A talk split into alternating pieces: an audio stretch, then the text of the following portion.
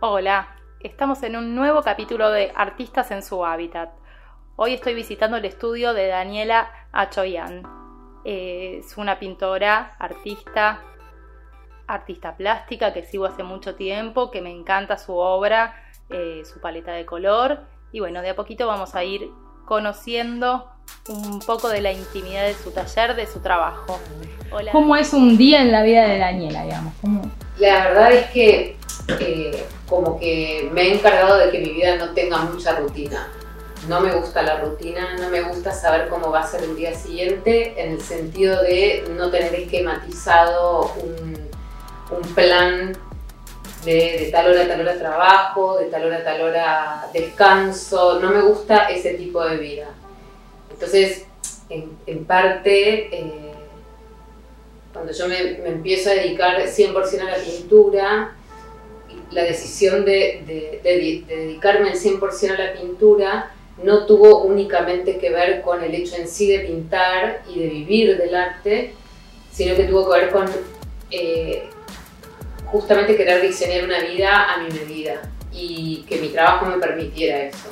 Vos además de ser artista plástica, sos eh, diseñadora gráfica y trabajaste, eh, trabajabas en agencia o cómo... Bueno, en realidad yo la carrera que estudié es diseño gráfico, no estudié este, artes plásticas, no estudié artes visuales ni, nada vinculado específicamente al arte. Sí sucede que el arte me apasiona desde muy chiquita, me apasiona todo lo que tiene que ver con forma y color. Eh, mucho el tema color, el tema color es un tema que a mí me, convoca en lo personal desde siempre. Eh, incluso tengo como, ciertos recuerdos de lo que a mí me pasaba de chica con determinados colores, lo que a mí me pasaba desde el punto de vista de lo emocional o desde el punto de vista de lo físico, porque a veces era como un impacto físico siempre digo lo mismo, pero eh, como que me pasaba que había colores que, me generaban como ganas de comérmelos, como que era una cosa que se me mezclaban un poco los sentidos. Me fascinaba el naranja porque era algo que, sí, que, se me hacía agua la boca con el naranja, como una cosa bastante extraña, eh, pero, pero bueno, que tenía esa particularidad, ¿no? Como, como, un magnetismo para mí el tema del color. Entonces, bueno, cuando llegó el momento de tener que, decidir qué era lo que iba a estudiar, em,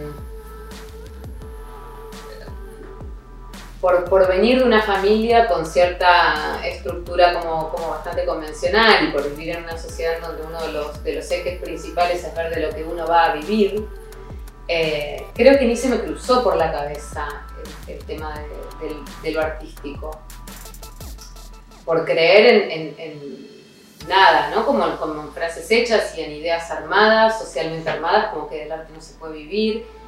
Son un montón de cosas que van mutilando eh, deseos personales que a veces uno ni siquiera se lo llega ni a plantear. Es como directamente está anulado. Sin embargo, bueno, encontré en el diseño un camino que a mí me ayudaba mucho a conectar con todas estas cosas Tenía, tengo dos primos más grandes que yo que eh, ya estaban estudiando diseño gráfico y yo quedaba fascinada con lo que hacían. Además había un elemento adicional a lo que ya me gustaba, que era la tipografía. La tipografía también me gustaba mucho. O sea, el manejo de color, tipografía y forma era algo que, que, realmente me, me, llamaba mucho la atención y, bueno, disfrutaba mucho de ver el trabajo de mis primos. Entonces dije, bueno, acá hay algo que un poco reúne eh, lo que posiblemente se me podría llegar a demandar socialmente con mis, deseos personales. Comencé la carrera de diseño gráfico, la cual disfruté pero muchísimo, también la sufrí muchísimo, las dos cosas al mismo tiempo. Bueno, de, la facultad me llevé mis más grandes amigos, los mejores momentos de, la juventud y de la, del explorar y de, estar en FADU, que FADU es un lugar o por lo menos mientras eh, iba como alumna, era un lugar realmente fascinante. Eh, entonces fue, fue muy precioso estudiar lo que estudié. Lo que sucedió luego fue que yo te lo voy a contar corto, pero esto, digamos, llevó muchos años ¿no? de proceso. Lo que fue pasando es que lo que me dejó de gustar fue la práctica concreta del oficio desde el punto de vista laboral. Ya sea porque no tuve los trabajos que me hubiera gustado tener, eh, ya sea porque el primer día que trabajé en un estudio entendí que la estructura laboral de cumplir un horario determinado, de tener que todos los días fichar a las 9 de la mañana, retirarme a las 6, ya el primer día que trabajé ya me di cuenta que eso no, era para mí, pero bueno, lo sostuve durante muchísimos años. Y sí trabajé eh, en dos estudios y luego tuve, luego digamos, trabajé de forma independiente y durante seis años más o menos tuve mi propio estudio con, una socia, amiga. Eh, luego disolvimos el estudio y después de otros eh, caminos recorridos que capaz fueron bastante más lejanos, digamos, a mi actividad, eh, que de paso lo cuento, me, trabajé durante mucho tiempo con un amigo en el diseño de anteojos, lo cual me permitió un montón de otras cosas, ¿no? Como, como abrirme mentalmente a, un montón de otras cosas, quizás de otras materialidades, de otra forma de entender o, o, de adaptarme a otra forma de proyectar el diseño. Estuvo muy buena como experiencia, pero también tenía el problema de que, bueno, tenía que, yo vivo en Vicente López toda la vida, vivía acá y no me copa mucho la capital, entonces tener que ir todos los días a capital, eh, cumplir con un horario y demás, seguía siendo algo que a mí no me, no me, llenaba. Mientras tanto, en el medio de todo esto yo siempre hice mis cosas, siempre pinté, dibujé, siempre estuve como, pero todo muy chiquito, todo como muy adentro. Y mm, supongo yo que gracias a, que aparecieron estos nuevos medios como, como las redes y y esta nueva forma de poder uno mostrarse al mundo eh, y capaz no tener que buscar el camino obligado de, galerías y galeristas y, demás. Eso me permitió a mí buscar la forma de abrir mi propio camino, que no es algo con lo que yo esté todo el tiempo... Eh, 100% cómoda. Quiero decir, hay, momentos en donde me encantaría ocuparme únicamente del, ejercicio de pintar y, dedicarle realmente muchas horas a esa exploración y sin embargo, bueno, por autogestionarme tengo que estar dedicándome a todo lo otro que es un, volumen de trabajo inmenso.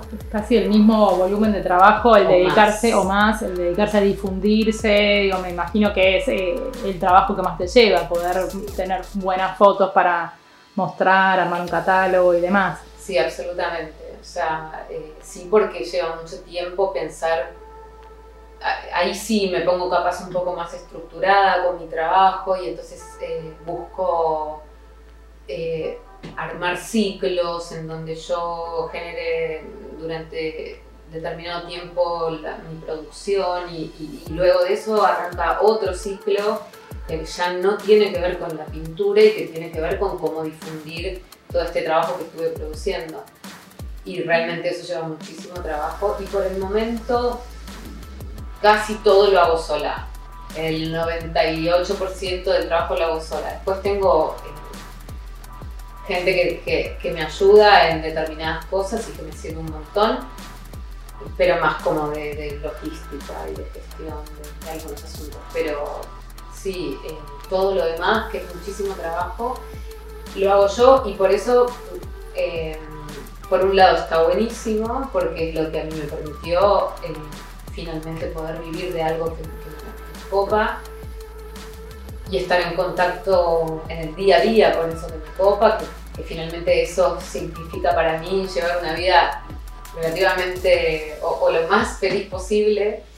Em, pero después por otro lado me pasa que, a veces sí me, encantaría simplemente dedicarme a, lo artístico y sobre todo porque, eh, porque el, porque lo artístico lleva tiempo de exploración y hay momentos en donde uno tiene que estar un poquito más encerrado y, más en contacto con, con, experimentar y, estar más en contacto con la obra. O sea, yo, yo por momentos, por, por, esta cuestión de la autogestión, a veces siento que, bueno, que a veces me alejo un montón y que después tengo que volver y es un ejercicio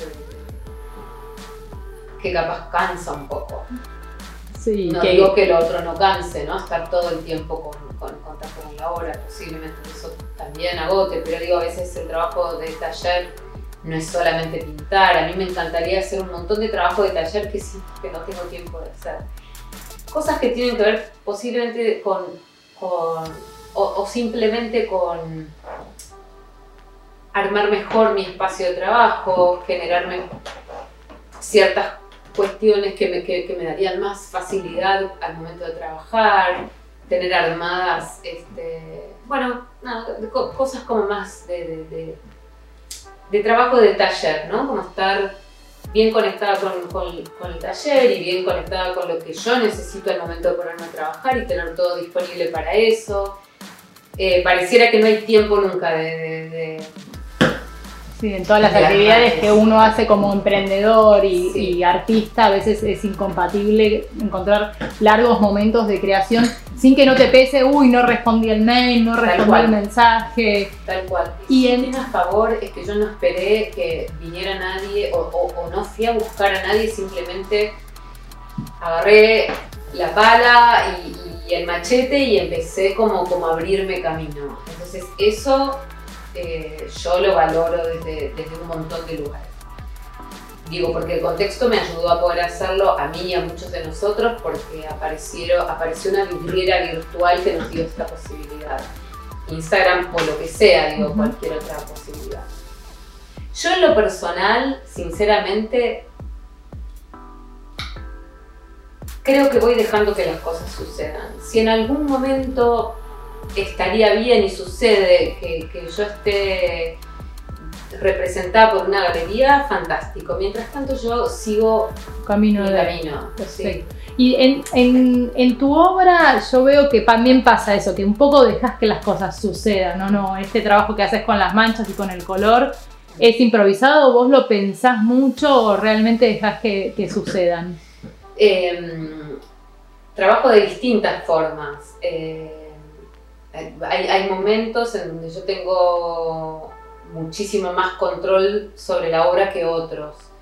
Eh, hay, hay, obras que las encaro ya sabiendo más o menos eh, determinada idea de, lo que quiero generar con las manchas, sin saber qué formas van a tomar esas manchas, pero sí quizás sabiendo, imaginando un poco lo que quiero, lo que quiero lograr. Pero en general en general, aún aunque, aunque yo lo tenga de alguna forma este, pensado de antemano, en general la obra me sorprende a mí todo el tiempo. Y, y sí, es un diálogo, es un ida y vuelta, es un ida y vuelta, es, la obra me dice y yo respondo, y la obra responde y yo le digo, y, se genera como un ida y vuelta.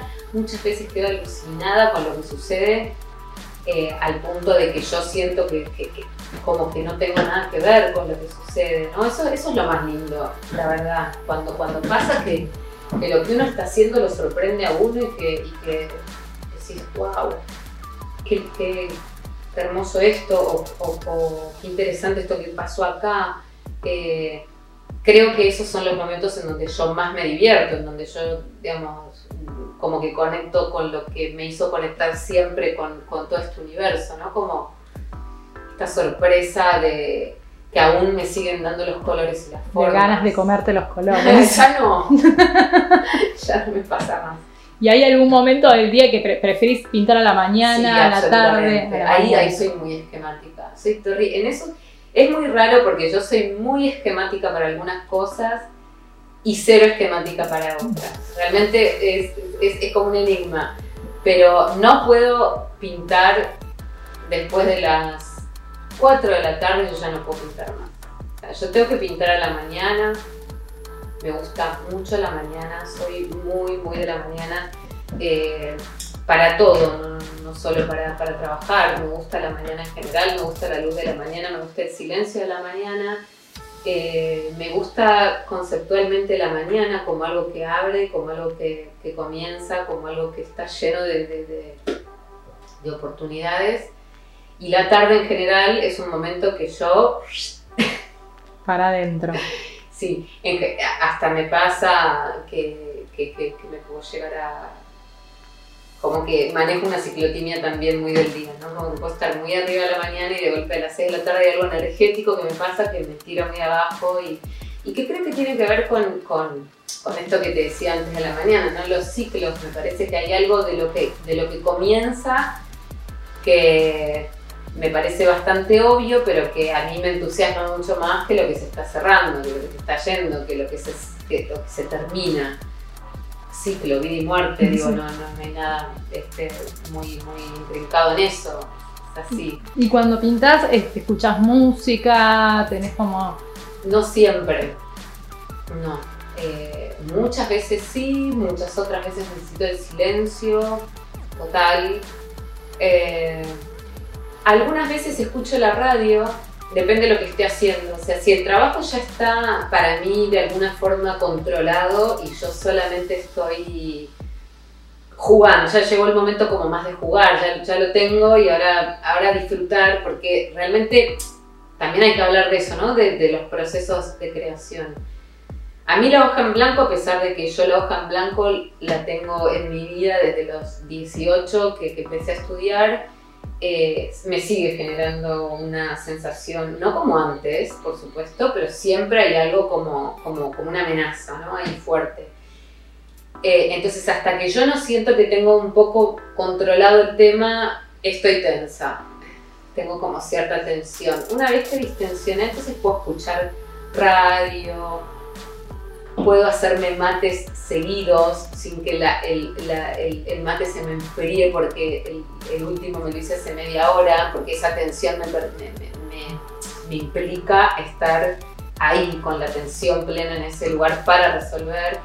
Eh, pero sí, una vez que yo ya controlé, sí. Y mientras estoy pintando y todavía capaz no tengo del todo cocinada la cosa, igual también puedo escuchar música, pero no, no, es el mood del día. Realmente no hay una forma ahí que, me identifique. Y en el proceso este de creación que vos me decís que bueno, que la obra eh, te sorprendes de mismo de, la obra y de, la belleza que podés crear, te pasa al revés, que decís, uy, ¿qué hice? Esto es horrible, no me gusta nada. ¿Por qué me la mayoría de los casos. Casi siempre. Por eso te digo que en realidad, no sé si qué asco, pero... No, hay que asco, pero sí. nada y, que hasta que...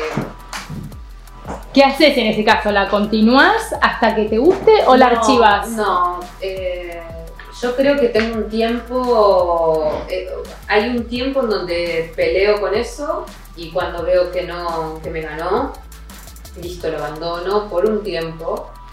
Capaz es al día siguiente, ¿eh? retomarlo, no sé. O capaz queda, queda en algún lugar. Estar en día taller también implica no, solamente pintar, sino, bueno, nada, ver tus cosas, revisar, a ver tus procesos, trabajos que están ahí, que, hay que dar.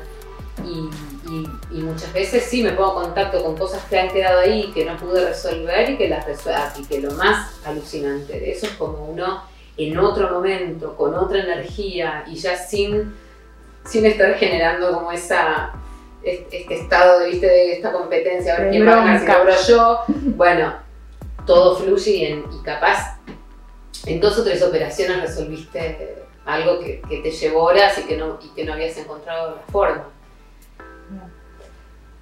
¿Y hay algo que sientas que te inspira, que te, que te inspiras en...?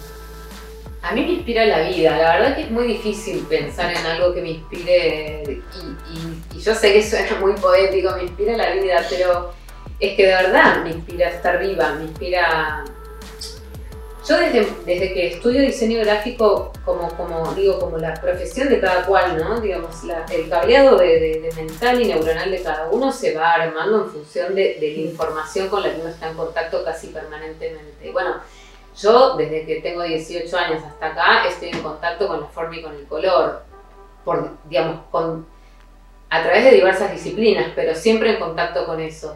Entonces, claro que me inspira todo, porque yo estoy caminando por la calle y mi cabeza y, mi forma de mirar y mi forma de, captar imágenes es con este cableado que yo ya tengo. Entonces no voy a estar nunca mirando o viendo como ve una persona que es médica. Eh, todo el tiempo hay inspiración. Sí, por supuesto que lo que posiblemente más me inspire, pero creo que a cualquier ser humano, es la, naturaleza, ¿no? lo, que, lo, que, lo que esta tierra nos, nos da todo el tiempo, desde un montón de aspectos. Y hablando de vuelta un poco de, del ambiente del arte en general, de, galerías o de meterte en el, en el mundo artístico, ¿vos tenés amigos artistas? Eh, te, te movés en el mundo del arte, por decirlo de alguna manera? Tengo amigos artistas, no me muevo en el mundo del arte. No. Eh, sí tengo amigos artistas, algunos diseñadores devenidos artistas y, y, otros que se dedican a lo artístico desde, desde siempre. Eh, ¿Y el pero no, no estoy metida en el mundo. Ok, ¿crees que por ahí, que no, por una decisión, crees que por ser mujer, por ahí el camino de meterse en el mundo del arte? el, ser mujer ya sabemos, y, creo que, o por lo menos para mí no hay dudas, que el ser mujer siempre imprime a cualquier camino que uno quiere tomar, imprime cierta dificultad. No sé si a cualquiera, pero a una gran mayoría. Eh, y esto, en el caso del arte, lo dice la, propia historia del arte. O sea, no, hace falta más que agarrar un libro y ver quiénes son los, que, los que, perduraron con su nombre en la historia y, en la historia del arte y ver que las mujeres son muy pocas. Eh, sí, que fueron que son pocas, reconocidas, digamos, obviamente, ¿no? Pocas las reconocidas. Y que si, si uno encuentra información lateral, que es lo, ideal, digamos, no, no, solamente ir a, los libros eh, oficiales, digamos, y, busca por otro lado, bueno, se encuentra con artistas alucinantes, capaz que quedaron más en el under, pero que está lleno, lleno de mujeres en el arte de la mujer, aparte, eh, ¿cómo no va a estar hecha para el arte? O sea, eh, yo lo lamento, pero la sensibilidad de la mujer es una sensibilidad que, bueno, que es más aguda, que tiene otro tono, que tiene otro... Es como que, es como que tiene otra membrana, ¿no? En donde la permeabilidad de esa membrana, bueno, es, es, muy distinta. La mujer está abierta a eso. Y el hombre, bueno, digamos, no es que el, hombre, por supuesto que es sensible y hay hombres más sensibles que otros pero me parece que, si yo tuviera que ponerle un género al, arte sería la femenina. Totalmente de acuerdo. Eso no quiere decir que los hombres no puedan, no, digamos, porque lo femenino como energía. ¿no? Edición. Si yo tuviera que este, si yo tuviera que hablar de, un tipo de energía para el arte, el tipo de energía que para mí constituye el arte es femenino, lo cual no significa que los hombres no, no, no, puedan tener de esa energía, pero la energía del arte para mí es una energía femenina. Bueno, Dani, muchas gracias por abrirnos las puertas de tu taller. Eh, es precioso todo lo que se ve, los colores, me parece súper inspirador quise venir a, conocerte, te, conocía por las redes, te sigo hace un montón, tu arte me inspira y sé que inspira a un montón de, artistas y bueno, gracias por tu generosidad. Bueno, me alegro mucho por todo lo que me decís, me, da cierto pudor, pero agradezco muchísimo. Eh, y bueno, gracias a vos, Vanessa, estás siempre bienvenida a mi taller y a mi casa.